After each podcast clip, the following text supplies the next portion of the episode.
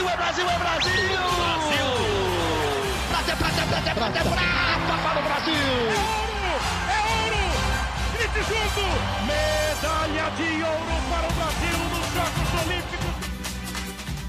Rumo ao pódio! Saudações olímpicas! Este é o Rumo ao Pódio, podcast de esportes olímpicos da Globo. Eu sou Marcel Merguiz e estou aqui no Rio de Janeiro Hoje não deu praia, o tempo está fechado, mas eu vim pegar boas energias aqui o Rio de Janeiro, que foi sede dos Jogos Pan-Americanos em 2007, meu primeiro PAN, meu primeiro grande evento, vim pegar energias aqui no Rio de Janeiro, porque hoje, hum. terça-feira, dia 10 de outubro de 2023, faltam apenas 10 dias, isso mesmo, 10 dias para o início dos Jogos Pan-Americanos, agora de Santiago, no Chile. Também faltam 290 dias para o início dos Jogos Olímpicos de Paris no ano que vem. Quem está comigo novamente nessa semana, não aqui no Rio de Janeiro, ele esteve aqui no Rio de Janeiro, foi para São Paulo, eu estava em São Paulo, vim para o Rio de Janeiro. Guilherme Costa está em São Paulo hoje e conosco novamente no podcast. E aí, Gui, tudo bem? Fala, Marcel, bom dia, boa tarde, boa noite para todo mundo ligado no Rumo ao Pódio. Uma semana muito, muito, muito boa para o esporte brasileiro, ainda bem.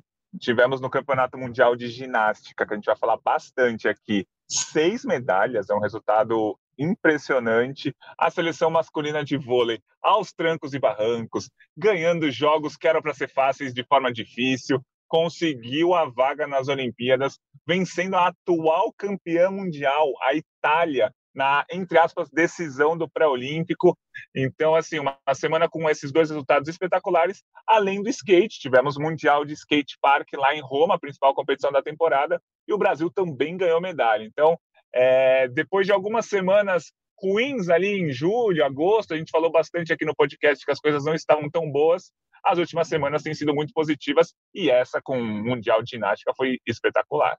Foi espetacular mesmo. Para quem está ansioso para os Jogos Olímpicos de Paris no ano que vem, agora faltando nove, dez meses, ufa, o domingão foi daquele teste mesmo para cardíaco. Quem, quem gosta de Olimpíada, quem que já já está querendo fazer esse aquecimento para os Jogos Olímpicos foi cara de Olimpíada, cara de dia com medalha nos Jogos Olímpicos e foi muito, muito bom para o Brasil mesmo. E claro, a gente vai começar falando a principal estrela do esporte olímpico brasileiro no momento. Vamos falar muito dela com a inspiração dela, Daiane dos Santos. Obrigado, Dai. Dai nos recebendo aqui, nos recebendo porque a gente está cada um em canto do Brasil neste momento. A gente está entrando na casa dela lá em Porto Alegre, ela entrando aqui no nosso podcast Rumo ao Pódio, depois de uma semana tão especial. Eu já falei com ela isso logo na primeira mensagem que eu, que eu troquei pós-mundial. Parabéns, Dai. Assim, todo esse, esse desempenho espetacular da ginástica feminina do Brasil no Mundial da Antuérpia tem a ver com você também. Começou há muito tempo, não muito tempo, que é um pouquinho de tempo só, mas começou com você e agora a gente está só concluindo um trabalho que, que tanta gente começou. Então, parabéns pelos resultados da ginástica feminina do Brasil obrigado por estar aqui conosco no podcast Rumo ao Pódio. Valeu, Dai. Eu que agradeço. Feliz de estar com vocês aqui no Rumo ao Pódio. Marcel, Gui, coisa boa estar junto com vocês nesse momento que foi tão bacana para a ginástica. Eu fico super feliz de ter feito parte, né, lá atrás dessa história e hoje está vivendo essa história de uma forma diferente, né? com a ginástica. Então, olha, foi um mundial realmente espetacular para, principalmente para o feminino, né, ali. Então, estou muito feliz, muito feliz mesmo. E mais feliz ainda da gente poder bater um papo agora e trocar um pouco dessas figurinhas do que aconteceu no Mundial. Falar de ginástica, a gente falou tanto de ginástica nos últimos dias, muitas das vezes, ouvindo a Dai nas transmissões, comentando. Agora a gente traz ela aqui também para falar um pouco. Dai, eu vou começar com uma bem difícil, eu já vou jogar para frente. Depois a gente vai voltando essa historinha toda da ginástica. Quando acaba um mundial como esse, o Brasil com seis medalhas, ao todo no feminino. Cinco da Rebeca, duas da Flavinha, uma da Flavinha, né? Porque elas estão na, na equipe ali. E a gente já projeta as Olimpíadas de Paris, que é o que a gente acaba vivendo no dia a dia. A gente vive dessa projeção de como vai ser na Olimpíada. A gente já está há nove, dez meses. É, a pergunta que eu vou fazer para você é a pergunta que eu comecei a ouvir assim nos últimos dois dias. Dá para a Rebeca repetir esse desempenho na Olimpíada? Assim, é muito sonhar com cinco medalhas na Olimpíada do ano que vem, só da Rebeca, só da ginástica feminina? Não, eu acho que é bem real. Acho que se mostrou muito real isso agora. E pode até, quem sabe, vir mais medalhas. né? A gente não sabe o que vai acontecer. Acho que as meninas têm se preparado muito. A Rebeca, uh, cada ano que passa, eu acho que essa maturidade que ela tem construído ao longo dos anos tem se mostrado muito evidente na hora da competição. Ginástica ela sempre teve, né? Eu acho que o que faltava era esse detalhe, né? Dessa maturidade hoje, dessa sabedoria dela dentro da competição que a gente tem visto crescer a cada momento que a gente vê. A gente viu nos Jogos Olímpicos e ela nos trouxe duas medalhas, né? Aí a gente viu agora cinco medalhas. Quem sabe? O céu é o limite para essa menina. Eu, ó, eu acredito, sim, pode melhorar, mas eu acho que já está assim, a, a, a, gente, ela nos, nos surpreendeu, entre aspas, né? Porque uma coisa é a expectativa, outra coisa é a coisa realmente acontecer, essa realidade. E ela fez virar essa realidade e fez a gente acreditar cada vez mais e a gente vai acreditar até o final. E a gente está aguardando aí, quem sabe, mais de cinco medalhas no ano que vem, sim. E esse amadurecimento que você fala da Rebeca, assim, vendo de fora, eu queria até que você explicasse um pouquinho mais tecnicamente, mas, por exemplo, teve uma prova da trave da Rebeca, eu acho que foi na eliminatória ou na final feminina por equipes, que ela consegue consertar a série dela durante a prova. Ela errou um pouquinho aqui, errou um pouquinho ali, e ela mesmo na cabeça mudou a série para aumentar o grau de dificuldade e dar uma nota melhor para o Brasil. No salto também, ela foi a última a se apresentar quando ela foi medalha de ouro ela poderia ter feito um salto até de um grau de dificuldade maior, é, mas ela optou por fazer um salto com um grau de dificuldade menor, porque eu imagino que ela soubesse que acertando esse salto com um grau de dificuldade menor, ela garantiria o ouro. Eu queria que você explicasse como é que, como é que uma atleta muda a série no meio da coisa, assim, para a gente é meio difícil de entender. E se no salto ela poderia ter feito um salto é, mais difícil mesmo e optou por um mais fácil porque a medalha estava mais na mão? Como é que foi essa estratégia? Você chegou a conversar, chegou a analisar? Bom, eu não cheguei a conversar com ela, Gui, mas o que, que acontece? A gente, a gente, quando as ginastas elas treinam, elas treinam várias séries diferentes. Elas não treinam uma série única. Então, quando a gente vai entrar na competição, normalmente já tem um plano traçado do que vai se apresentar ali. Isso no solo, na paralela, né, no salto mesmo, na trave, enfim. Só que às vezes, dentro da competição, essa história pode mudar. É, é, literalmente um jogo de xadrez, né? Ali que foi que aconteceu, que a gente viu. Dentro do aparelho, no caso da trave, tem exercícios que são obrigatórios. Então, se ela não passou, por exemplo, ela tinha que fazer uma sequência ginástica no, de no mínimo ali dois saltos ginásticos. Ela não apresentou, ela vai ter que encaixar em algum lugar na série dela esse, essa sequência, porque isso vai fazer falta na nota, vai despontuar, porque é um exercício obrigatório de estar entre os oito melhores, entre, entre os oito exercícios que são compostos pelo aparelho. Então, tudo isso a ginasta ela vai pensando. Então, esse raciocínio ele tem que ser muito rápido, muito ágil, para entender o jogo naquela hora ali e se recuperar rápido. No caso de uma falha, foi como tu falou, às vezes dá para recuperar e mudar essa estratégia no meio do, da série mesmo. Ou pode acontecer como a gente viu na, na prova de salto, né? A gente viu Simone Biles saltando, ela fez o Biles 2, né? O Yurchenko com duplo mortal na posição carpado passou né? ali no salto, um absurdo de salto 6.4. Mas no primeiro dia, tanto a Biles quanto a Rebeca já tinham ficado próximas uma da outra ali, né? Biles ficou com a uhum. primeira melhor nota e Rebe ficou com a segunda. E, e a Biles já tinha feito os dois saltos que ela apresentou na final. Então, era real também ela poder ganhar da Biles, mesmo as duas fazendo os mesmos saltos que executaram na final. Rebeca poderia saltar dupla e meia? Super poderia. A gente viu a dupla dela altíssima, uhum. linda, completa, mais que sobrando para fazer dupla meia. Ela saltou, ela treinou dupla meia. Mas tinha necessidade, será? Eu acho que não tinha necessidade, porque mesmo talvez se a Baia acertasse, a gente viu que, que, que o Yorchenko teve alguns descontos maiores, né?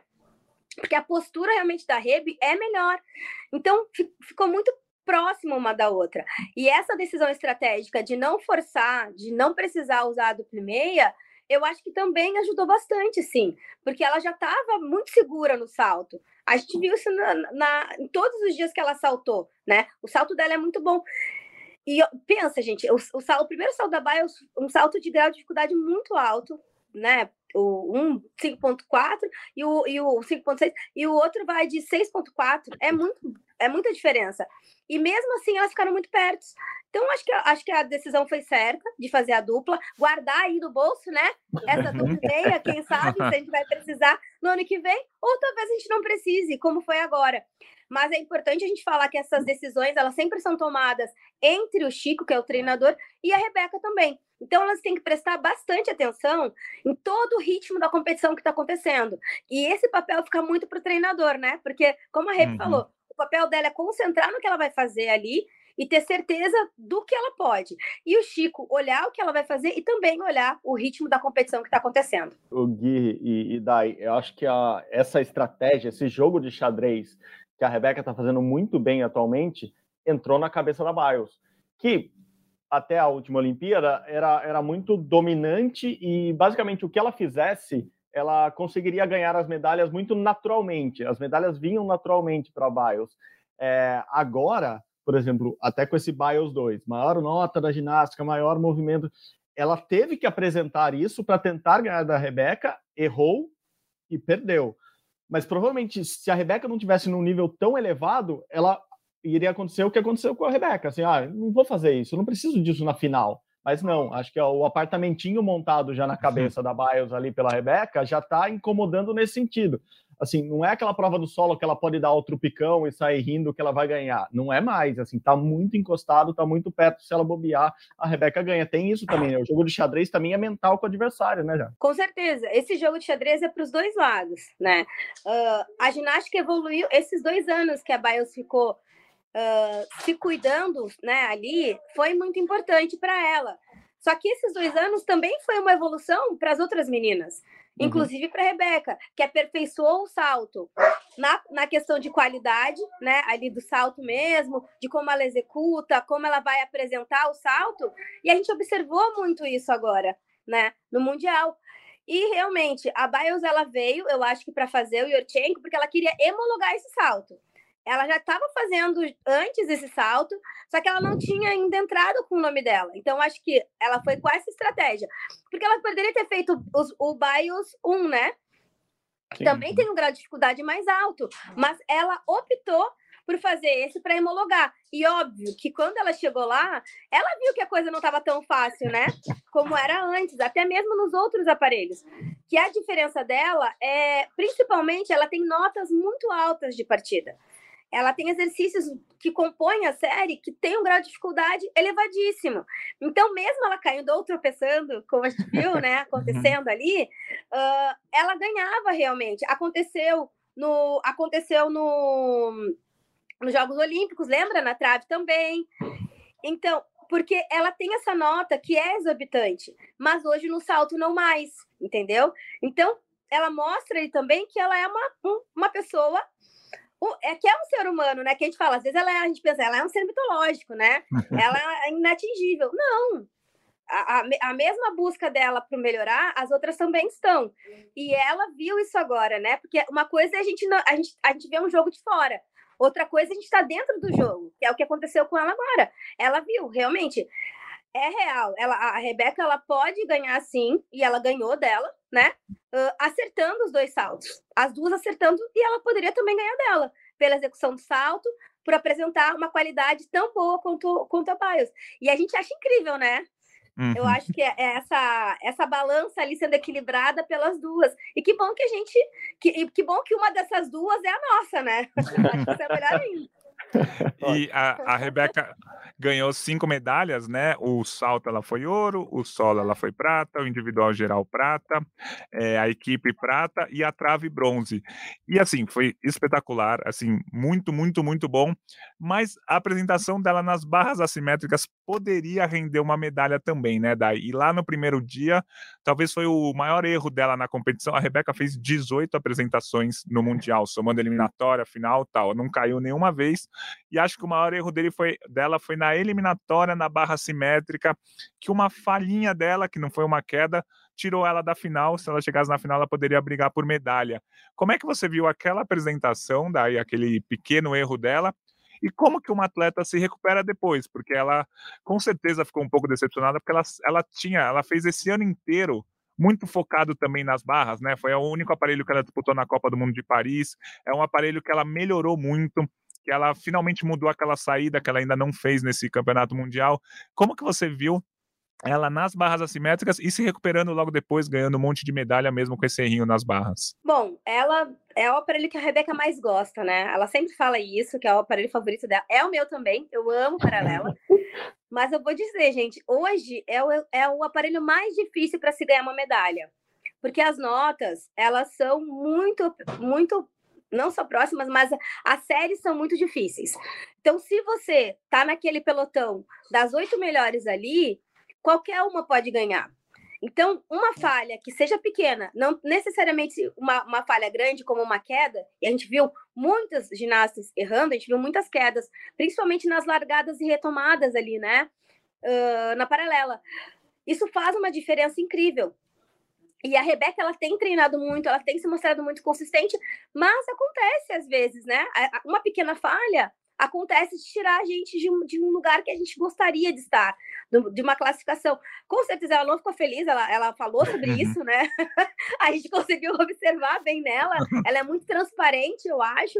Então, tudo isso, uh, eu acho que também uh, faz com que ela melhore, com que ela também sirva como motivador para ela continuar evoluindo, continuar crescendo, continuar querendo melhorar. E eu tenho certeza que ela vai, que isso vai dar um gás essa para ela buscar essa final lá nos Jogos Olímpicos no ano que vem. Então, como a gente estava falando no comecinho, o céu é o limite para ela. Ó, né? a sexta é medalha aí.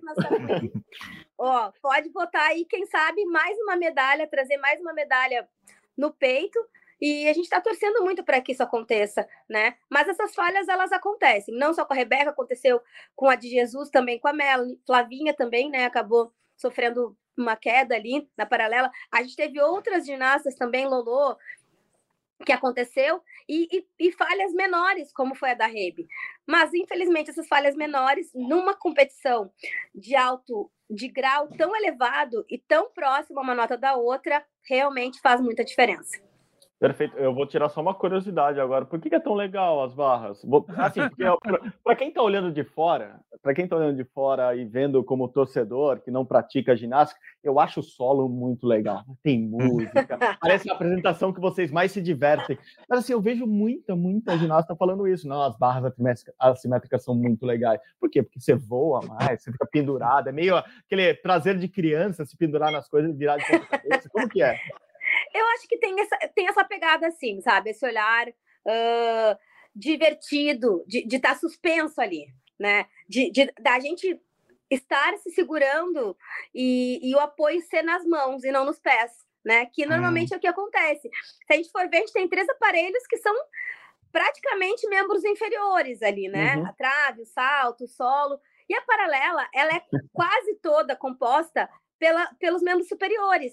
Então, essa, essa parte de largada, de retomada, solta a barra, passa por cima, gira, não consegue, tu não consegue ver o aparelho e pega de volta. Gente, é muito legal.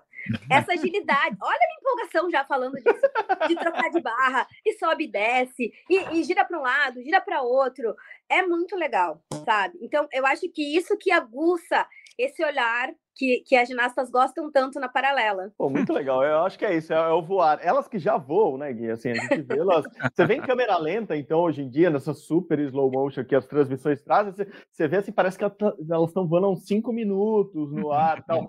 Na, nas barras, então, é, é, a sensação de voar, acho que ao, ao extremo. E, Gui, eu queria até que você complementasse. A gente, você jogou essa essa lançou essa bola alguns episódios atrás aqui no podcast se a Rebeca conseguir fazer tudo isso que a gente está imaginando na Olimpíada do ano que vem, ela passa a ser a maior atleta da história do Brasil em conquistas. Né? Ela passa Sim. o Scheid e o Torben, que tem cinco medalhas cada, o Isaquias, mesmo que ganhe uma medalha no ano que vem, até agora ele só está em uma disputa, ele chegaria a cinco. A gente está falando aqui da Rebeca se tornar a, a, maior atleta olímpica da história do Brasil, o que é muito legal, o que é muito representativo numa Olimpíada que pela primeira vez vai ter equidade de gênero, a gente ter uma mulher, uma mulher negra, uma mulher como a Rebeca representando tudo isso e se tornando assim é, esse além da referência que ela já é hoje, se tornando a maior vencedora de todos os tempos, acho que ainda é mais é mais importante, é mais representativo ainda, né? Ter a Rebeca como a grande representante olímpica do Brasil, eu só estou esperando isso no mínimo.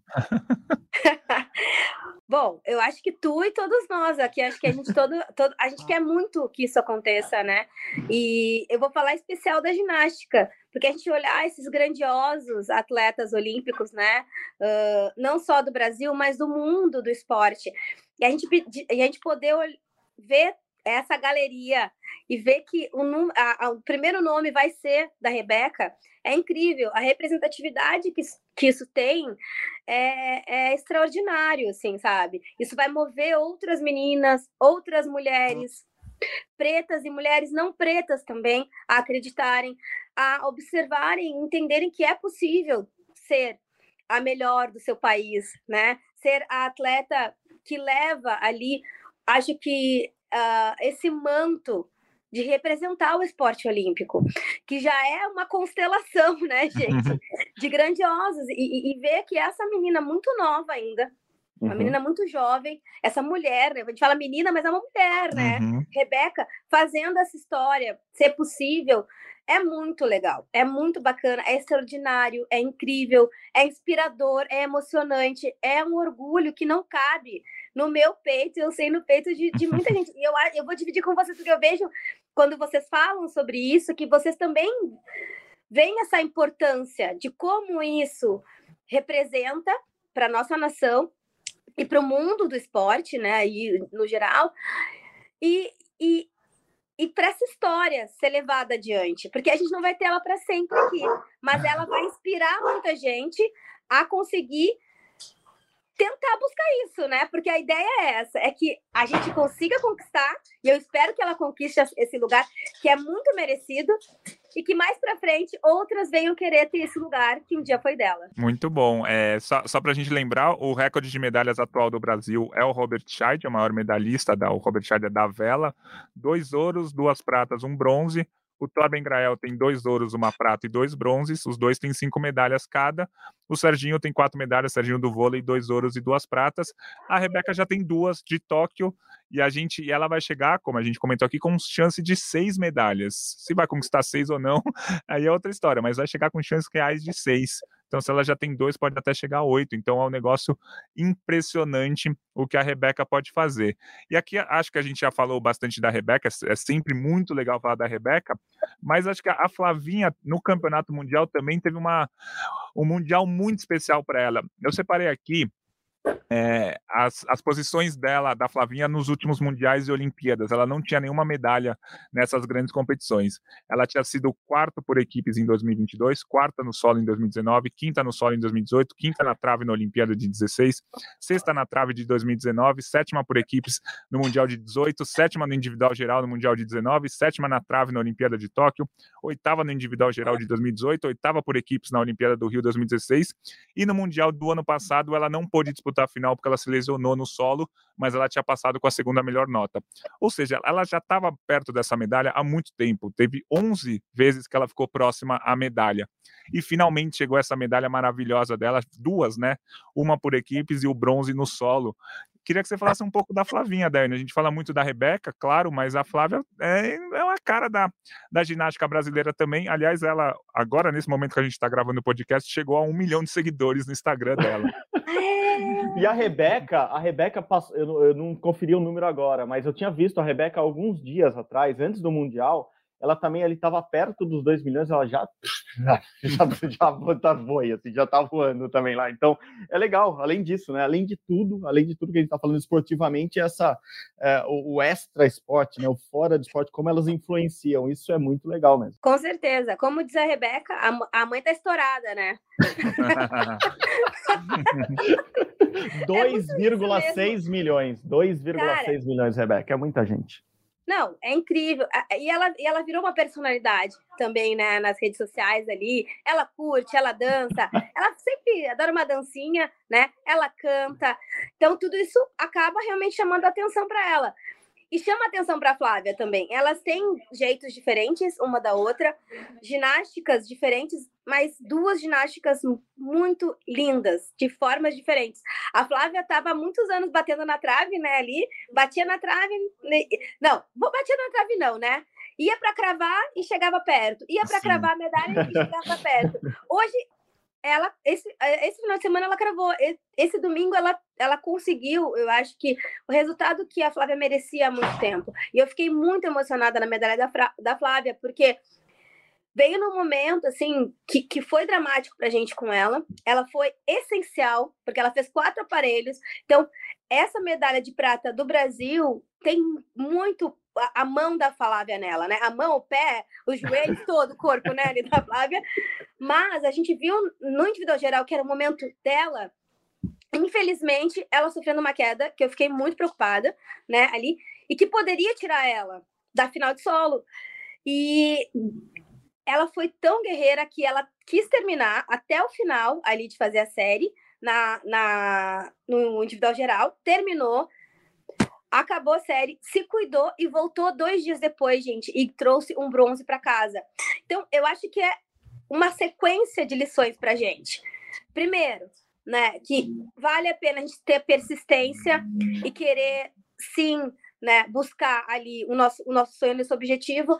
E tudo isso tem que ser tem que ter uma estratégia muito boa, que nem sempre vai vir perfeito como a gente quer, né? Que foi no caso da Flávia, mas vai vir no momento ideal no momento de fazer história, como as duas fizeram agora, ela e a Rebeca dividindo um pódio, gente, isso nunca tinha acontecido. A gente ter duas brasileiras no mesmo aparelho, levando uma medalha no Mundial.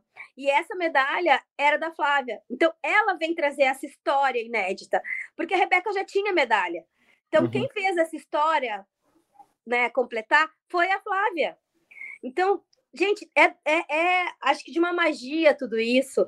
E, e eu tenho, assim, uma felicidade e, e, em poder olhar e dizer que bom, papai do céu, que essa resposta veio para a Flávia, porque ela está há muito tempo. Ano passado ela estava com todos os ligamentos, tendão, tudo rompido do pé, quebrado o pé, sabe?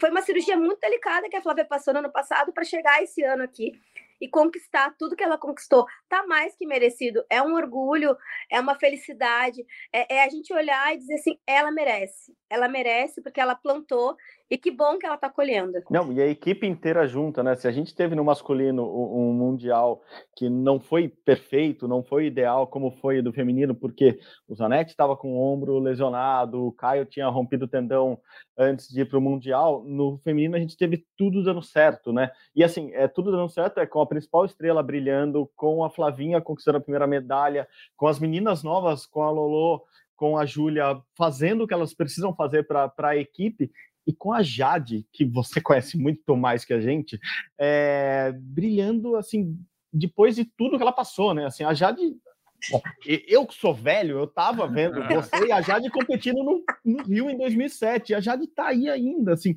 É impressionante, acho que isso deixa a gente mais feliz ainda. Eu tava no modo Guilherme Pereira nas transmissões, assim como você, daí você chorava a qualquer momento. O Gui também falou disso. Assim, eu ficava emocionado a qualquer hora, meu olho tava cheio de lágrimas. Eu falei, pô, essas meninas merecem muito. É isso, né? Acho que é, é, a ginástica brasileira merecia muito, mas essas meninas especificamente, acho que cada uma tem um merecimento muito específico, né? Eu acho que foi muito legal a gente ver é, essa, essa composição de equipe. De ter, de ter uma Júlia com 19 anos, né? Ju, nossa, nossa bebezinha ali dentro da equipe, mais jovem, e da gente ver a maturidade e a liderança da Jade. Porque essa liderança de grupo, de equipe, é dela, né? Dentro ali. Uh, a Rebe tem os resultados, mas esse cuidado é muito característico da Jade.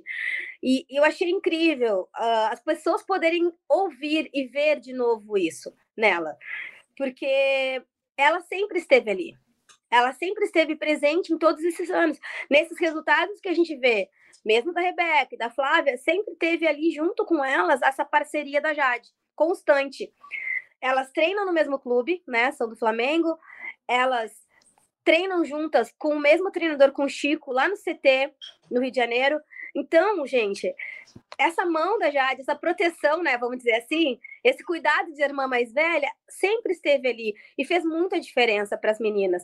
Como ela explicou muito bem, essa resiliência que não foi só das meninas, mas da Jade também entender essa transição de ciclos, né, que ela viveu durante esses anos todos que ela tá, uh, entender os tempos, ela teve lesões que foram lesões sérias, né, recorrentes também, e ela teve toda essa maturidade de esperar, de entender o momento, de saber como ela vai agir em cada momento, sem se desesperar, né?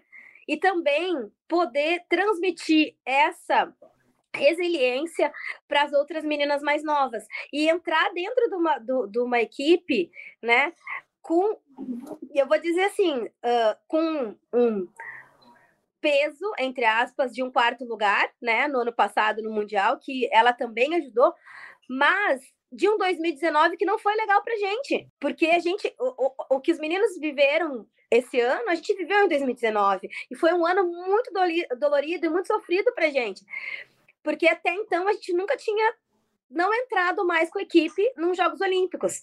Então, essa bandeira a Jade também levou para ela. E as meninas levaram para si também de queremos de volta o resultado da equipe. Tanto que todas elas falaram disso. E para isso a gente precisou de cada uma delas, da mais novinha, né, a mais experiente, como a Jade. Muito bom, muito legal.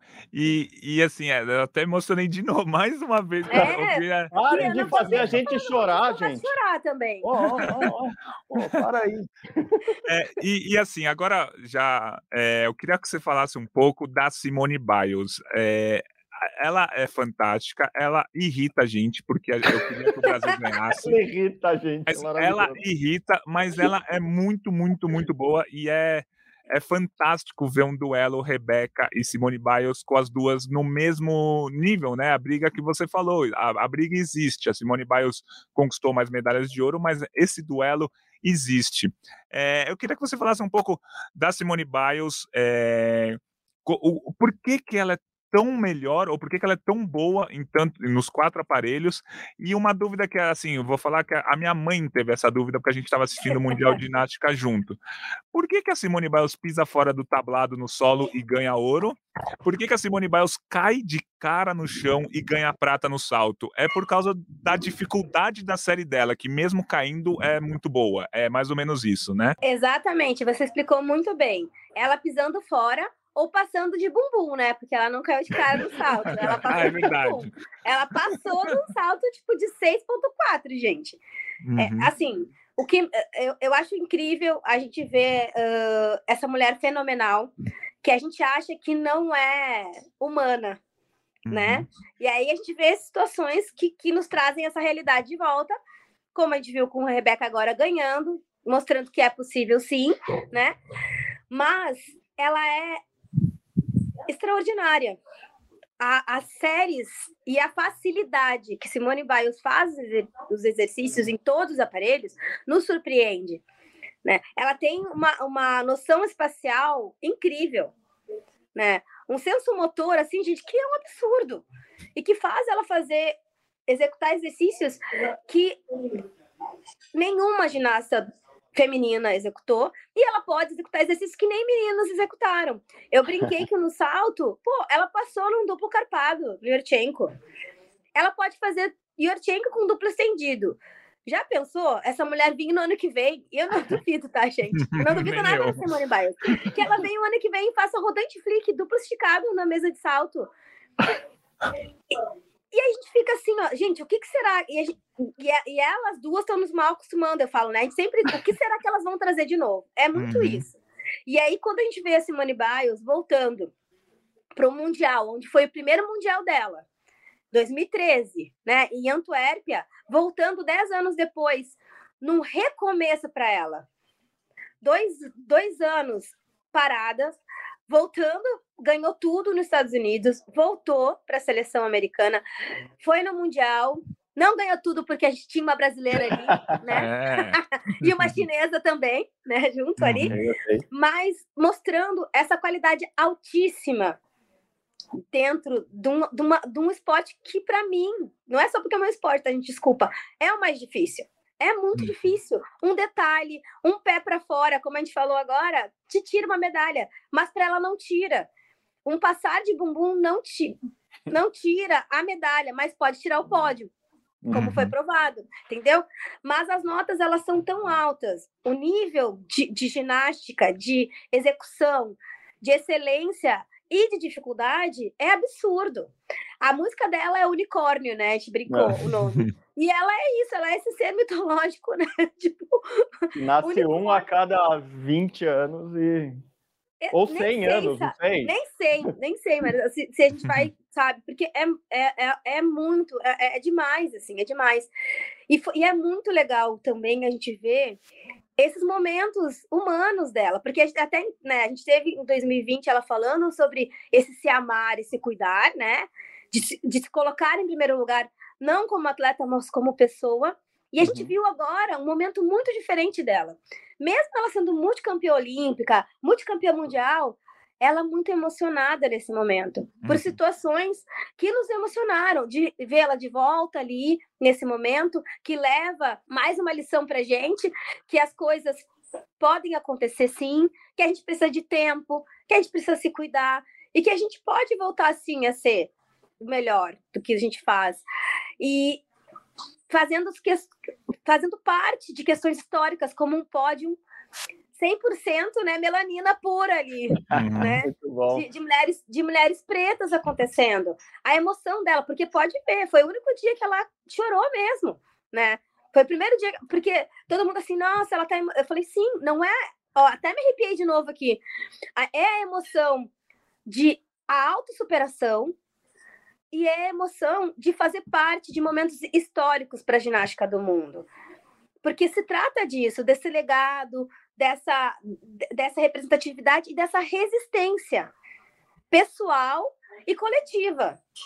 Então foi incrível, assim, a Simone Biles, assim, eu admiro muito, muito, muito ela.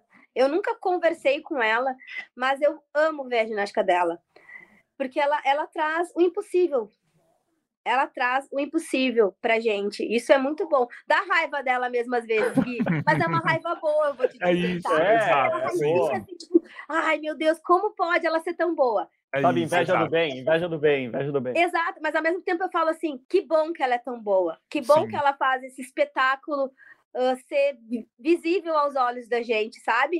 Uh, é incrível, é extraordinária essa mulher, nossa. E é muito legal o que você citou da, das três mulheres pretas lá no, no, alto do pódio, no individual geral, que é que mostra é, a ginasta mais completa ali. Então, a Rebeca, a, a Biles, a Chai Jones também ali representando muito, mas só aconteceu porque há 20 anos teve lá uma brasileirinha pela primeira vez também, mulher preta representando todo mundo, e daí as coisas vão. É isso, a gente dá exemplo, a gente, no caso você, né? É, dá exemplo e as coisas acontecem, as coisas acontecem no futuro, então é muito é muito legal tá tá vivendo. Acho que a gente sempre fala isso, né, Gui, no esporte. A gente vive uma geração muito privilegiada em vários esportes, de ver os melhores de todos os tempos, e a gente provavelmente está vendo a melhor geração da ginástica de todos os tempos, graças a pessoas como a Daiane, que estiveram lá, batalharam, mostraram que pode sim, pode sair do interior de um país que não é tão forte e de repente está lá e está ganhando e, e as coisas acontecem. Acho que essa é, é, é a lição final que a gente fica junto. Mas eu vou terminar com duas perguntinhas para você, Dai, super rápidas e fáceis. Você, atleta profissional, alto rendimento, ganhou tudo na vida. Quando você pega a coroa e passa para a amiguinha do lado, é mega real ou é só querendo pegar a coroa de volta na próxima competição? A sua pergunta, Marcelo, foi tão pesada que a minha internet até caiu aqui. Vamos lá, gente. O que eu acho? Eu acho que foi muito real. Ela não tinha necessidade de fazer aquilo, né? A Simone Biles. E, e foi tão legal porque aconteceu também no skate, né, com a Raíssa. Uhum. A, a, mesma cena, tipo, muito uhum. parecida, né? Exatamente. E eu acho que é muito legal essa, essa sororidade, sabe? Essa empatia entre essas duas mulheres, no caso ali, Simone Biles e Rebeca acontecendo, essa sintonia né, de transição, de compreensão, mostra a maturidade e a admiração dessas atletas uma pela outra. Não é porque uma está competindo com a outra que você não vai admirar o trabalho da outra, não vai reconhecer quando a outra foi melhor. E que legal isso, sabe? Uhum. Que bom, tomara que a gente possa ver mais cenas como essas e que seja verdadeiro mesmo, né? Que a gente possa compreender, entregar para o próximo ali e dizer: eu sou muito boa, mas dessa vez você foi melhor. Parabéns, merece. A coroa é sua, sabe? Eu achei incrível a cena. Adorei que se repetiu também no skate. E é isso. Eu acho que é, é essa rede de apoio, essa sororidade, né? E esse legado de, de positivismo e de torcida uma mulher pela outra é muito importante, não só para o esporte, mas para demonstrar esse exemplo para todas as mulheres do mundo, que é especial para a gente, né? Para todas as pessoas, mas especial para as mulheres, com certeza. Eu sabia que eu ia jogar essa para você e você ia sair muito melhor do que a gente podia imaginar. A segunda é mais facinho, é mais tranquilinha. Semana que vem já começa os Jogos Pan-Americanos. Rebeca vai. Muito legal. Você disputou os Jogos Pan-Americanos, tem medalhas em, em Jogos Pan-Americanos. E aí, o que, que, a gente pode esperar dela? Eu imagino que ela não vai disputar tudo, né? Não vai fazer todos os aparelhos, que ela deve estar cansada, precisando de férias. Já chegou aqui no Brasil falando que precisa descansar um pouco, ia conversar com o Chico. Mas é legal a Rebeca estar no PAN, representando o Brasil, e de repente o Brasil consegue essa medalha de ouro que não veio ainda, né? Com a equipe completa no PAN, nem a tua geração conseguiu é, esse ouro. De repente é legal da gente prestar atenção na Rebeca indo lá, e eu acho que também é representativo. Ela tá lá como principal nome do Brasil hoje no esporte olímpico em geral está lá à frente de todo mundo, né? À frente de um, de um time inteiro, num, num jogos com, com, com, tanta gente reunida, né? Acho que é sempre legal a gente ter o privilégio de poder ver as meninas da seleção A, né? Que é a Rebeca, a Ju, Flávia, Jade, Carol, Lolo, se apresentando. Que legal! Olha que, que experiência! Você poder ver uma menina que acabou de ganhar cinco medalhas, no Mundial, indo a, um a uns Jogos Pan-Americanos, mostrando como essa competição, que é a maior do nosso continente, é importante para gente. Eu super acredito que pode rolar sim, né? Nós, no lugar mais alto do pódio, como equipe ali. A gente ganhou no ano passado o Pan-Americano de ginástica que aconteceu aqui, aqui no Brasil. Brasil foi, foi campeão por equipes e a Flávia no individual geral. Então, eu acho que é muito legal e muito bacana a gente poder assistir a Rebeca. Óbvio, né, gente? que ela não vai fazer todos os aparelhos. Acho que não tem necessidade também. Uhum. Acho que é importante as outras meninas uh, poderem ter essa experiência. A gente vai levar uma equipe também mesclada ali, né? De meninas mais novas, treinando já essas meninas para os próximos, para as próximas competições. E eu acredito que a Rebeca deve fazer paralela. Eu acho. porque é mais legal. Fazer, lógico. Eu acho que ela vai fazer só paralela, tá? Eu tô chutando aqui, eu não sei. Mas eu acho que ela vai fazer só paralela ali Uh, até porque ela já teve um desgaste muito maior, né, dos membros superiores, competiu todos, todos, todos os dias. Então, eu acredito que eles vão colocar ela na paralela, até porque a paralela dela faz muita, ela faz diferença em todos os aparelhos, né? Mas eu acredito que seja um desafio também para ela, até por conta do que aconteceu agora no mundial e eu acho que ela vem para fazer paralela. E que bom, e que bom que a gente vai poder vê-la dentro dessa seleção e vê-la também competindo com novas ginastas, compondo ali a delega delegação do Brasil, né? Acho que isso vai ser muito legal. Nessa competição que é a maior do nosso continente. Olha que privilégio de poder ver essas meninas incríveis competindo e a nossa Queen, né? Lá junto com elas. Maravilhoso, maravilhoso. Rainha de todos nós, Daiane dos Santos, que passou a coroa para Rebeca Andrade, que pegou a coroa de volta agora de Simone Biles. Enfim, bom estar conversando com e convivendo com tantas queens aqui na ginástica brasileira. Dai, obrigado de novo, viu? Sempre um prazer ouvir você. Obrigado por comparecer aqui ao Rumo ao Pódio com a gente. Beijão, viu? Eu que agradeço. Obrigado vocês por me convidarem para estar aqui no Rumo ao Pódio, conversando desse Mundial histórico, falando um pouco do que aconteceu, de como a gente chorou, se emocionou e gritou. E tomara que a gente continue chorando, se emocionando, gritando por coisas boas, como a gente viu agora nesse final de semana. Não só para ginástica, mas espero para todos os nossos atletas olímpicos. O esporte olímpico desidratando a gente semana após semana, agora na reta final já para Paris, Pan-Americano chegando, Paris logo ali. Beijo, Dai. Obrigado de novo, viu? Tchau, tchau. Tchau. Valeu. Bom, Gui, falamos muito de ginástica, é muito bom ter a Daiane aqui, que carisma, né? Quando a gente fala da Rebeca, é, é natural que a gente lembre da Daiane, mas vamos falar da outra parte da Olimpíada que ocorreu neste final de semana, para quem estava assistindo, quem não estava grudado na TV. Guilherme Costa, o que você estava fazendo meio-dia e 19 do domingo, dia 8 de, de, 8 de outubro, isso mesmo, 8 de outubro de 2023. Acho que todo mundo vai lembrar desse dia. O que você estava fazendo, Guilherme Costa? Eu estava com controle remoto na mão, mudando do Sport TV 1 para o Sport TV 2, porque exatamente no mesmo instante. E assim, eu juro que foi até no mesmo segundo. É, saiu a medalha do solo, prata e bronze, né? A última ginasta se apresentou, saiu a última, a última nota e a gente garantiu prata e bronze. E o Lucarelli fez o ace que garantiu a vitória do Brasil contra a Itália. Eu não tô zoando, foi no mesmo segundo, porque eu não consegui ver, eu estava mudando, meu, 10 vezes por segundo, e eu não consegui ver a nota sair do solo, porque o ace foi do Lucarelli. Aí foi o ace, falei, ace, ganhamos. Voltei, já tinha saído a nota do solo, já estava a Flavinha abraçando com a Rebeca. Então foi, foi muito legal. Eu, só para contar, eu estava em casa também nessa do controle, mão nervosa no controle ali, e daí eu falei, não, eu vou assistir na Globo, porque vai ser o ponto final antes de sair a nota. Daí deixei na Globo e a Globo dividiu tela. Falei, oba, daí, ah. daí eu senti, ali eu senti, isso é Olimpíada. É assim que as pessoas é assistem a Olimpíada em casa. Por sorte, a gente estava na, na, nas últimas, né, Gui? Estávamos trabalhando nas últimas, não estavam na frente, Sim. estávamos na frente da TV, mas eu entendi qual é a aflição do fã ali, do Jim fã, do vôlei fã nessas horas. Porque eu não sabia para onde mudar, eu coloquei na Globo, a Globo dividiu tela, eu não sabia se olhava para um lado para o outro, enfim, deu tudo certo.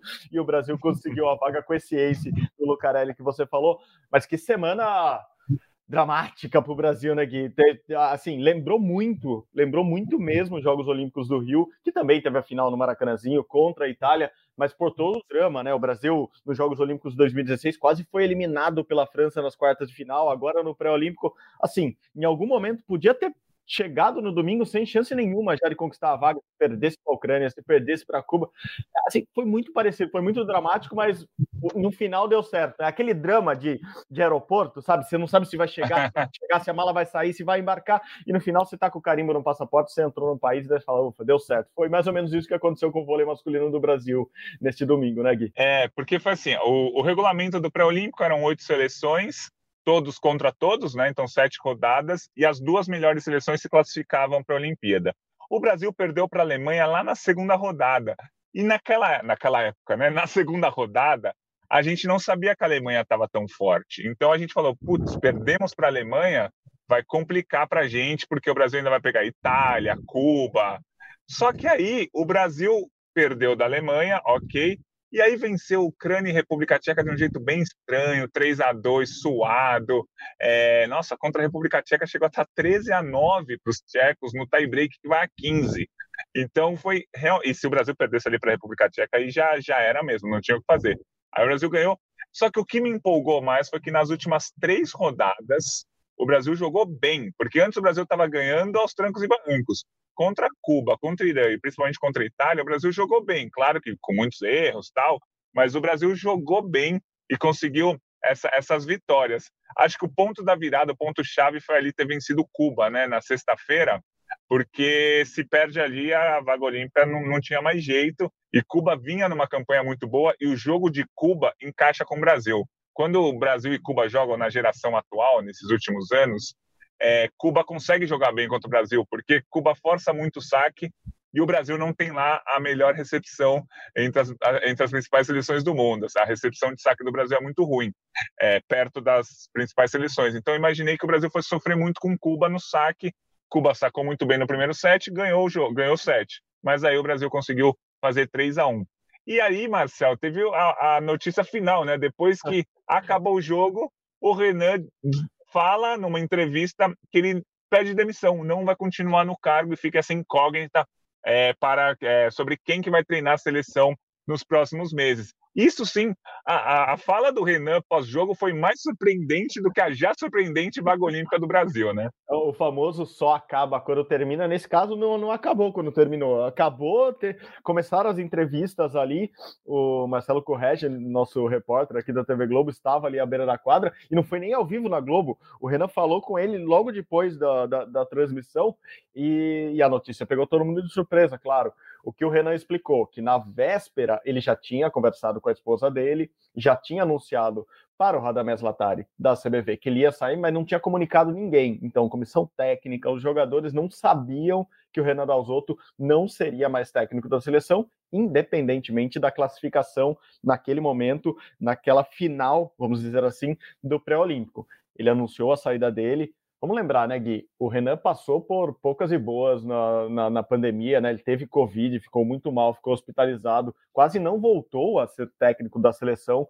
É, então, foi um sofrimento muito grande para ele. Ele sempre ressalta isso, sempre fala disso e disse que, conversando com a família, conversando com a esposa, preferiu cuidar da saúde, se dedicar a, a, ele próprio, vamos dizer assim, em vez de continuar na frente da seleção, à frente da seleção, nesses nove, dez meses que a gente tem até Paris.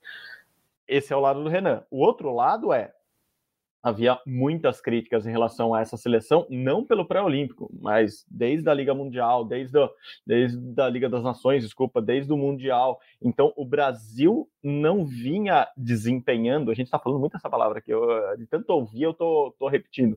O desempenho do Brasil não era tão bom quanto se imaginava que podia ser, mesmo com desfalques, um aqui, outro ali. O Leal, por exemplo, não participou desse pré-olímpico, mas o desempenho da seleção não era bom e o Renan, sim, vinha sofrendo muita pressão, muitas críticas.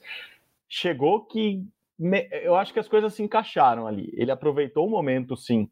É, e, e, claro, toda a parte da saúde dele é relevante nesse momento é, para deixar a seleção, mas já havia uma pressão ainda mais quando há menos de um mês a CBV, a Confederação Brasileira de Vôlei, coloca o Bernardinho como diretor técnico, né? Como, como gerente, vamos dizer assim, das seleções masculinas do Brasil. Obviamente, é uma sombra para o Renan ali, que já estava ali na seleção. O Bernardinho é muito amigo do Renan, eles jogaram juntos, eles são da geração de prata, eles são parceiros, e, e não acho que o Bernardinho, de maneira alguma, quis puxar o tapete ou iria querer puxar o tapete do Renan. Mas ter o Bernardinho como chefe é, é, sempre uma preocupação, porque a qualquer momento você pode, pode imaginar que ele que vai assumir a seleção, né? E, e me parece que esse é o caminho, né? É, ainda não houve um anúncio oficial. É bom lembrar que o Bernardinho sai lá em 2016, depois do Ouro Olímpico, falando que também quer se dedicar à família, as filhas estavam crescendo, ele, ele queria dar um tempo, ele continua treinando o time feminino de vôlei aqui no Rio, mas ele queria dar um tempo na seleção. O problema, assim como o Tite fez agora, é que ele voltou para a seleção francesa, por exemplo. Ele foi assumir a seleção francesa, ficou pouquíssimo tempo lá nessa, nesse ciclo rumo a Paris e, e, saiu. Agora, será que o Bernardinho, eu fico com isso na cabeça, será que o Bernardinho vai querer voltar para a seleção? Vai querer essa pressão de novo? Me parece que é o melhor dos mundos, acho que tudo se encaixa para que seja ele, mas me parece muito mais uma decisão pessoal do que profissional do, do Bernardo Rezende, né, Gui? É, acho que a grande questão do Bernardinho também é que ele saiu da seleção masculina em 2016 no ápice do ápice, né? Ele saiu com uma medalha de ouro olímpica em casa. Acho que uma coisa, uma coisa maior que isso não existe, assim. É, você pode até ganhar o ouro lá na França, mas ganhar medalha de ouro em casa não vai ter mais. Então, o Bernardinho, o mínimo que todo mundo vai esperar é uma medalha de ouro. Então, eu não sei o tamanho da pressão que ele vai enfrentar se ele realmente voltar a ser técnico da seleção. Com relação ao Renan, o Renan realmente não estava fazendo um bom trabalho, né? É, assim, o Renan assume em 2017. Eu acho que o ciclo até Tóquio foi bom. A Olimpíada de Tóquio foi ruim, não. O Brasil ficou sem medalha. Mas o ciclo até Tóquio foi bom. Vice-campeão mundial, campeão da Liga das Nações, campeão sul-americano, enfim, te, teve um ciclo consistente. Mas a partir de Tóquio, o Renan começou a, a ter algumas é, algumas escolhas dentro de quadra que não tinha como entender mesmo. E aí o Brasil faz uma Liga das Nações muito ruim esse ano, faz um campeonato sul perde pela primeira vez na história o campeonato sul-americano para a Argentina, e aí chega nesse pré-olímpico totalmente pressionado e não joga bem durante quatro jogos. Aí consegue essa reviravolta. É, talvez, assim, o, o peso que saiu do Renan quando ele decidiu na cabeça dele que ele ia deixar a seleção, deve ter ajudado ele internamente também. Talvez essa decisão tenha vindo exatamente na sexta-feira antes do jogo de Cuba. E aí tomou essa decisão e aí de uma hora para outra o Brasil começou a jogar o melhor. O Renan começou, vira ele no banco de uma forma diferente, até mesmo em algumas escolhas. É, eu acho que o Renan foi muito feliz é, nas escolhas entre Alain e Darlan durante todo o pré-olímpico, porque o Darlan, foi, é, eles são os dois opostos da seleção, né? São irmãos. O Darlan chegou como reserva. Na verdade, o Darlan era o terceiro oposto da seleção. Ele só foi convocado para o pré-olímpico porque o Felipe Roque pediu dispensa. E aí chega, o Darlan joga muito nas primeiras partidas. E o Renan ainda segura um pouco ele, não coloca ele de titular logo de cara. Deixa o Alain, que também estava fazendo um pré-olímpico. Então acho que o, o, Renan conseguiu mesclar bem Alain e Darlan, tanto que os dois, é, por mais que o, o Alain, por mais que o Alain tenha perdido a posição para o Darlan, o Alain não jogou mal o pré-olímpico. Então acho uhum. que foram boas escolhas ali é, do, do Renan. Vamos ver o que acontece com a seleção masculina. A gente viu no pré-olímpico, nos outros pré-olímpicos, que não tem nenhuma seleção que é um bicho-papão, é, não tem nenhuma é, seleção muito acima, da, muito acima das outras seleções. A Itália era atual campeã mundial e perdeu o pré-olímpico para Brasil e Alemanha. É, então, acho que está bem aberta essa disputa do vôlei masculino. O Brasil não é a melhor seleção atualmente, não é nem a mais talentosa, nem a melhor que treina, nem a melhor. Mas o Brasil tem muito a evoluir para chegar na Olimpíada é, e tentar ser favorito à medalha. Neste momento, o Brasil não seria um dos três favoritos ao pódio, mas muita coisa vai acontecer até, até a Olimpíada. A gente vai ter uma Liga das Nações no meio com 15, 16 jogos para a gente ver como que a nossa seleção vai estar no ano que vem. Perfeito, Gui.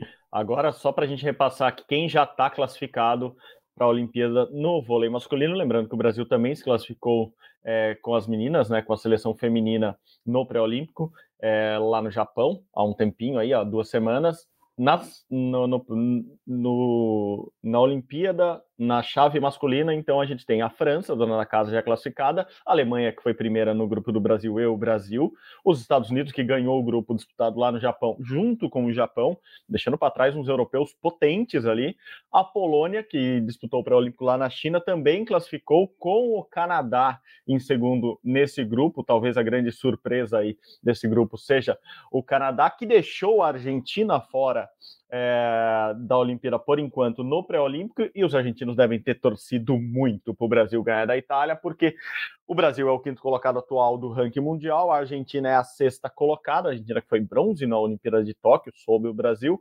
Então agora os argentinos dependem da classificatória via ranking tem a Liga das Nações ano que vem, tem ponto, todo agora o ranking é, da, da Federação Internacional de Vôlei, todo jogo conta ponto, então os argentinos vão tentar se manter ali é, em cima do ranking e devem se classificar como o melhor sul-americano. A Itália também tem grande chance de entrar como melhor europeia, mas basicamente assim se desenha o pré-olímpico, pré não, a Olimpíada do ano que vem em Paris. E o Brasil, acho que a, a boa novidade disso tudo é o Darlan, né, que você já citou, Gui, que me parece, apesar da idade, apesar de tudo, o, o grande nome da, da geração da, da seleção atualmente, porque além de jogar muito bem, ele traz uma coisa que a seleção estava precisando, que é carisma, que é jogar junto com a torcida, que é ter um nome ali em que você que puxe o time também na parte anímica, né, na parte mental também durante os jogos. Então acho que até para a gente encerrar essa parte do vôlei, é, saímos com uma boa notícia, além da classificação, claro, classificar antes para a Olimpíada é ótimo, mas acho que o Darlan é a grande grande boa novidade da seleção brasileira agora rumo à Olimpíada. É, e a gente que há dois anos estava com problema para achar os opostos, né? Muitas lesões, aposentadoria da seleção do Wallace e tal a gente está com dois opostos nesse momento muito bons, o Alain e o Darlan. Se precisar a gente ter o Felipe Roque, claro que seria até uma opção do Renan antes do pré-olímpico, mas eu acho que é, com Alain e Darlan estamos muito bem é, servidos de opostos e é isso que você falou. Acho que faltava essa injeção de ânimo que o Darlan trouxe para essa seleção. É, nas outras posições já está se desenhando os convocados, tal. Provavelmente os, os levantadores serão Bruninho e o Cachopa. É, acho que o Cachopa cada vez mais vai ter mais espaço. O Bruninho é uma liderança muito grande. O Bruninho, sempre fala assim, o Bruninho é um excelente jogador de vôlei. Ele saca muito bem, ele bloqueia muito bem, ele defende muito bem. Mas neste momento o Cachopa levanta melhor que o Bruninho, né? A posição clara é levantador. Então a gente tem um jogador completo é, com toda a experiência, que é o Bruninho, e um levantador muito bom, que é o Cachope. Então, acho que essa divisão é muito boa para a seleção brasileira. E a, a, os ponteiros que ainda me preocupam, né? A gente teve o Lucarelli jogando bem, claro, jogando mal a primeira parte do pré-olímpico, como toda a seleção, mas depois jogando bem. E a gente precisa achar algum outro ponteiro. O Leal estava machucado, provavelmente vai voltar para a Olimpíada. E aí a gente, a gente, se perdeu um pouco, é, a gente, o Brasil, né? Com o Honorato, no, o Honorato jogou bem no finzinho do pré-olímpico, mas não fez um bom pré-olímpico no geral. Outro que não, o, o Bergman, né, irmão da Julia Bergman, entrou pouquíssimo, não teve muita oportunidade. O Adriano também é, não jogou muito bem, então a gente teve. Estou é, preocupado com a posição de ponteiro. Eu não sei se o novo técnico da seleção poderia é, trazer de volta o Douglas, né? O Douglas que é um ponteiro muito bom e que não joga na seleção desde 2021 por opção dele, Douglas. Então, eu acho que uma das funções desse novo técnico, que a gente ainda não sabe qual é, é trazer o Douglas de volta para a seleção. O Douglas talvez não fosse titular do time se tiver o Lucarelli e o Leal, mas é um, um, um reserva excelente para entrar em qualquer momento para dar um sangue novo no time e tal. Então, eu acho que uma das grandes funções de quem for entrar, e se quem for entrar for o Bernardinho, vai ser mais fácil. O Douglas e o Bernardinho têm uma boa relação. Bernardinho levou o Douglas para a Olimpíada do Rio, o Douglas é campeão olímpico, entrou pouquíssimo, mas foi um, um cara que o Bernardinho apostou ali com 19 anos numa Olimpíada. Então fica essa essa função para o novo técnico, trazer o Douglas de volta para a gente ter um terceiro ponteiro muito bom, porque Lucarelli e Leal são muito bons, mas os outros estão um pouquinho abaixo do nível de uma seleção olímpica que quer ser campeã. Claro, o Norato é um ótimo jogador, Adriano é um ótimo jogador, no pré-olímpico não mostrar. Teve um jogo que eles terminaram zerados. Como é que os dois ponteiros do Brasil terminam sem fazer pontos? Então, acho que é uma das funções aí do novo técnico é trazer o Douglas de volta. E aí o quarto ponteiro pode ser o Honorato, é, pode ser o Adriano, que são jogadores bons, mas não, não mostraram que são jogadores com potencial para ser titular da seleção. Sim, são, são dois jogadores que vieram muito bem da base, né? Fizeram Superligas muito boas recentemente. São jogadores que na base se destacaram, mas é isso, são jovens ainda. E eu concordo muito com você. Eu acho que trazer o Douglas Souza de volta para a seleção seria a grande virada para a seleção voltar a brigar ali muito seriamente por, por título, por medalha. É, você começou sua fala lá lembrando que o Brasil não fez um, um pré-olímpico bom no passe, no fundo de quadro, e o Douglas defende bem, o Douglas passa bem, o Douglas é bom nessa, né, nessa função de fazer o volume de jogo do Brasil é, melhorar, ele seria uma ótima terceira opção como, como ponteiro. Ele, claro, ele pode, pode assumir a titularidade. O Douglas recentemente foi eleito melhor jogador de, de torneios nacionais e internacionais, então é, é um cara que acho que a gente pode confiar muito e seria muito bom, muito bom mesmo tê-lo de volta na seleção. Tá aí um, um, famoso fica a dica para o Bernardinho se ele assumir ou quem quer que assuma, tentar trazer o Douglas de volta para a seleção. Acho que ganha, inclusive, em carisma novamente essa seleção brasileira masculina de vôlei. É isso, Gui. Parabéns para eles. Vaga garantida, mais uma equipe, mais uma seleção completa do Brasil, mais 12 vagas garantidas. Com isso, o Brasil passou das 100 vagas já asseguradas para a Olimpíada do ano que vem, são 105 no total. Lembrando que dessas 105, duas ali são do Alisson dos Santos, né? Ele conquistou tanto no 400 quanto no 400 metros com barreira, então, e, e já assumiu, inclusive, entrevista para este Guilherme Costa que vocês ouvem lá no, no Savá Paris da semana passada, isso, das duas semanas já. Ele falou que não vai correr os 400 na Olimpíada, que não é para agora, é para o futuro. Então, são 105 vagas asseguradas, mas ah, no total 104 atletas. É, o Brasil já vai desenhando a seleção, né, o time que vai para as Olimpíadas de Paris no ano que vem. E quem a gente espera que esteja lá e muito bem são as meninas do vôlei de praia. Está rolando o Mundial de Vôlei de Praia. A gente vai passar rapidamente, só porque está na primeira fase, ainda fase de grupos do, do, do, Mundial de Vôlei de Praia, o Campeonato Mundial de Vôlei de Praia que está rolando lá no México. O Brasil começou, eu ia falar, começou bem, mas começou bem mais ou menos. É, começou bem, depois deu uma piorada no masculino, como a gente vem vendo ultimamente, o Brasil está dando aquela derrapadinha, né, Gui? Mas quem a gente acredita que vai brigar por medalhas, no feminino o Brasil tá bem. É mais ou menos por aí esse comecinho de, vôlei, de, de Mundial de Vôlei de Praia que a gente está vendo, Gui? É isso, é o campeonato mundial, competição mais importante do ano no México. São 48 duplas no masculino e 48 duplas no feminino. É, são, é, são, são 12 a grupos FIFA com tá quatro... organizando o Mundial de Vôlei de Praia. são 12 grupos com quatro times. Acabou já a primeira fase, o Brasil tinha nove duplas, né? Cinco no feminino e quatro no masculino, e só uma dupla não avançou.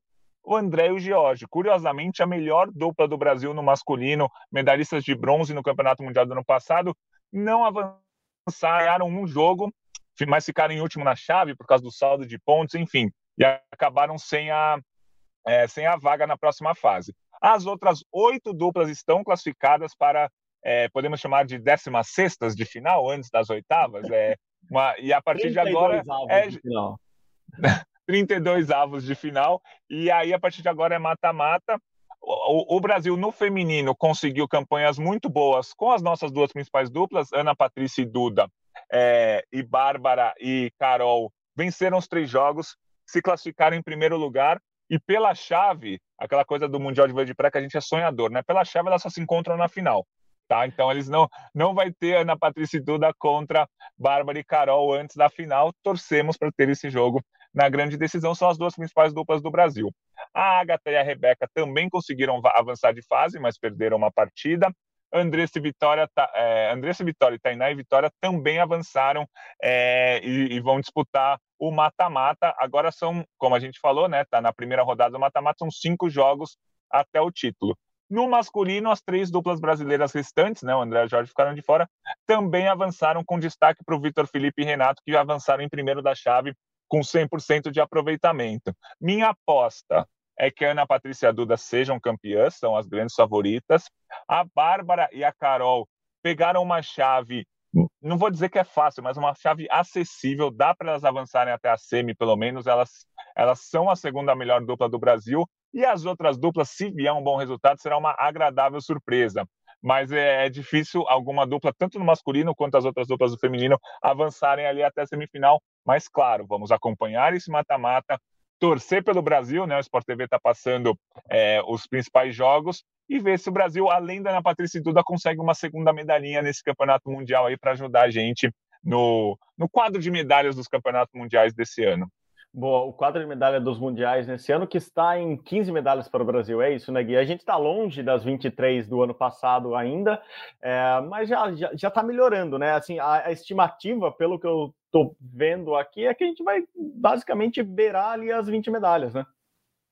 É, então foi um, é, o Mundial de Ginástica deu um belo alívio nisso, né? Até semana passada a gente estava com oito medalhas, aí vieram seis na ginástica e uma no skate, que a gente vai falar daqui a pouquinho. Estamos com 15, Aí tem o skate street ainda, que a Raíssa é favorita, que o Brasil no masculino tem bons nomes também brigando por medalhas, e tem o vôlei de praia.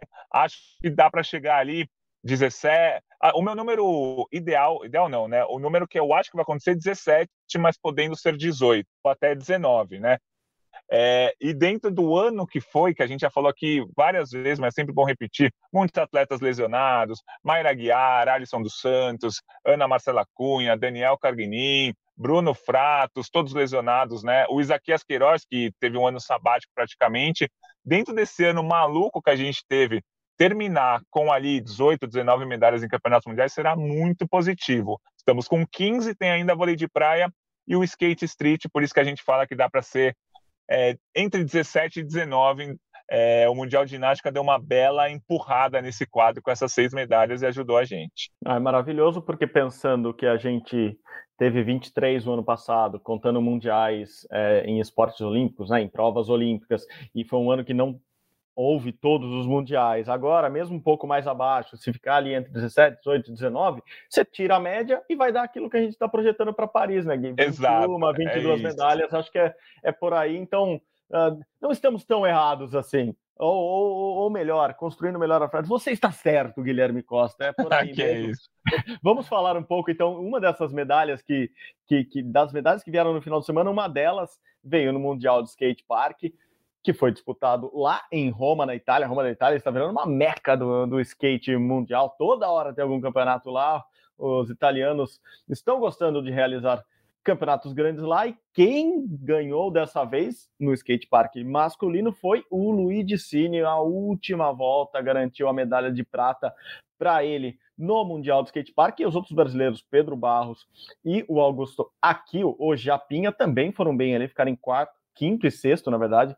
É, então o Brasil quase beliscou mais um pódio. No feminino, Raika Aventura ficou pertinho do pódio ali na quarta colocação. O Mundial do Skate Park muito, muito positivo para o Brasil, né, Gui? Pois é, é... Primeiro, assim, é, fica aquele gostinho de quero mais, ao mesmo tempo com um gostinho de quase não deu. Porque a, na, o Luigi foi o último a se apresentar, né? O Luigi tinha sido o primeiro colocado nas eliminatórias, por isso ele fechava a final. Ele tinha caído nas duas primeiras voltas dele, então ele tinha a terceira volta para fazer a, a, volta boa e garantir o pódio. É, então, se ele cai, o Brasil fica sem pódio. E aí ele conseguiu uma volta quase perfeita, medalha de prata para ele. O Pedro Barros, a segunda das três, o Pedro Barros caiu nas três voltas que ele fez. A segunda das três voltas ele caiu no, na última manobra. É, e mesmo assim conseguiu uma nota para ser quinto colocado. Se ele não cai, ele vai para o pódio. E aí o Brasil faz o pódio duplo. Então eu fico com essa. Pô, dava para ter dois pódios, mas ao mesmo tempo quase ficamos sem nenhum numa final que tinha três caras. Então acho que ficou de bom tamanho essa prata do Luiz Cine. O Pedro Barros mostrou que está entre os melhores do mundo, com certeza. O Augusto Aquino também. O Augusto Aquino também não. Ele fez uma primeira volta boa, sem queda, mas não foi perfeita. A segunda e a terceira voltas dele estavam muito boas até ele sofrer a queda, então acho que a gente vai ter o Japinha, o Pedro Barros e o Luigi brigando por medalhas na Olimpíada. No feminino, a Raika Ventura é, ficou em quarto lugar. A gente lembra que o Mundial Feminino não teve a Sky Brown, é, uma das principais atletas do mundo, não estava presente, e a medalha ficou muito perto da Raika. Até a segunda rodada ela estava é, em terceiro lugar, mas ela acabou sendo ultrapassada. E na última volta, que ela estava fazendo muito bem, era uma volta que ela poderia é, recuperar essa medalha. Ela acabou sofrendo uma queda, faltando uns 15 segundos e ficou fora do pódio. Mas é aquele negócio que a gente fala: quanto mais chances de medalha você tiver, mais medalha você vai conquistar. O que tudo indica o Brasil no skate park vai chegar com quatro chances de medalha na Olimpíada. Quando você chegar com quatro chances, três no masculino e no feminino, pelo menos uma medalha vem, mas podem vir duas, quem sabe. Boa, boa. Eu já contei aqui, a gente lá no Kobe Expo encontrou com o pessoal ali, o staff da Raika, e eles já avisaram que estão preparando boas notícias, estão preparando novidades para o ano que vem. Ela ia terminar esse, esse ano aqui com o Mundial, que ela foi bem. Agora ela tem o PAN, tem chance de ganhar o ouro no PAN. É, na próxima semana, já no outro domingo, já tem Raika Aventura lá no PAN de Santiago. Depois disso, ela deve tirar um período de dois mesezinhos para treinar uma novidade boa aí que promete ser o, o pulo do gato, no caso, o pulo da gata, porque ela é do feminino, da Raika Aventura para a Olimpíada do ano que vem, e o que deve colocá-la, segundo o staff dela mesma, na briga por medalhas. Claro, a gente sabe que a, a Sky Brown é a grande favorita ao ouro nas Olimpíadas de Paris, as japonesas vêm bem também no skate park, e a Raika tem tudo para brigar por essa medalha no ano que vem também. Vamos ficar muito atentos tanto a nossa sobrinha Raika Aventura, quanto esses caras que são todos amigos, Augusto aqui, o Japinha e o Lidicine lá de Curitiba, parceiros de treino, de, de, de rolês lá em Curitiba, o Pedro Barros ali de Floripa também, muito amigo deles, então aquela vibe do skate muito boa no, no parque brasileiro, estaremos na torcida por eles, enquanto eles estavam lá em Roma, do outro lado do mundo, lá em Sydney, na Austrália, rolou uma etapa da Street League, né, a SLS, o Brasil foi bem também, teve campeão no masculino, Felipe Gustavo, o Bochecha, foi campeão pela primeira vez de uma etapa, batendo o americano Nadia Houston, que é o, o cara do skate street no mundo, e no feminino, Ra Raíssa Leal, que, eu, que o Gui acabou de falar aí, ficou com a prata. Ficou com a prata com a nova Raíssa Leal, com a nova fadinha, com a australiana Chloe Covell. Me lembra muito, muito, muito quando a Raíssa começou a ganhar etapas da Street League há alguns anos. A, a Chloe tem 13 anos, né? A Raíssa já, já tá bem mais velha, tem 15 já. Mas a Raíssa, quando tava ali naquele comecinho, era isso, né, Gui? Quando você começa a ganhar confiança, embalar, e você ainda mesmo sendo a novinha da turma, os árbitros começam a te dar notas, isso empolga. É, a gente teve lá no, no Mundial de Ginástica a, a, Simone Biles passando a coroa, né? Assim, metaforicamente passando a coroa para a Rebeca Andrade, a gente teve a mesma cena lá na Austrália, lá em Sydney, a Raíssa Leal passando a coroa para Chloe Cover, elas que são muito amigas também. Então, temos aí uma concorrente, temos uma fadinha australiana aí querendo incomodar. Claro que ela estava em casa, acho que sempre pesa isso, mas temos temos uma nova concorrente além das japonesas contra a Raíssa Leal e no masculino a boa notícia do Bochecha, Gui. É, foi bom a, a Raíssa ter voltado ao pódio, ela tinha feito três competições seguidas sem subir ao pódio, agora ela foi vice-campeã. A Monji Nishia, que é a japonesa campeã olímpica, ficou em terceiro lugar, então a Raíssa ganhou da campeã olímpica, mas como você falou, perdeu da Chloe Covell. Então, assim, ao que tudo indica, para a Olimpíada, a gente vai ter três japonesas, a Chloe Covell e a Raíssa brigando diretamente pela medalha, com a Pamela podendo surpreender, a Gabi Mazeto podendo surpreender, uma holandesa e uma americana que são muito boas, mas eu acho que está mais entre as três japonesas, a Raíssa a, e a australiana, mas vamos ver o que vai acontecer. Ainda tem, esse ano ainda tem o Campeonato Mundial em dezembro, e tem a final da Street League que vai ser em São Paulo, dia 2 e 3 de dezembro, então se você que está ouvindo a gente é de São Paulo, já pode é, ir atrás, reservar o fim de semana ali, 2 e 3 de dezembro, para assistir a final da Street League, que vai ser super legal. No masculino, o, o, street masculino do Brasil é um negócio maluco, porque tem muita gente boa. É, toda semana tem um resultado de uma pessoa diferente. O Giovanni Viana foi campeão na semana passada. Agora o Felipe Gustavo foi campeão. A gente tem o Kelvin Hoffler, que é o, é, o medalhista olímpico. A gente teve em 2021 o Lucas Rebelo conquistando a, o vice-campeonato mundial. Então, a gente tem vários skatistas no street muito bons. Só que nenhum deles está regular, está sendo tá indo ao pódio em todas as competições. Então, isso, entre aspas, me preocupa um pouco. Mas se a gente tiver um brasileiro no pódio sempre, na Olimpíada a gente também deve ter. Só é difícil adivinhar qual que vai ser, porque vão ser três skatistas que ainda não estão definidos que vão chegar com chances. Então gosto de ver o street masculino sempre ali no pódio, seja com Giovanni, seja com Felipe, seja com Kelvin, seja com Lucas, mas sempre no pódio.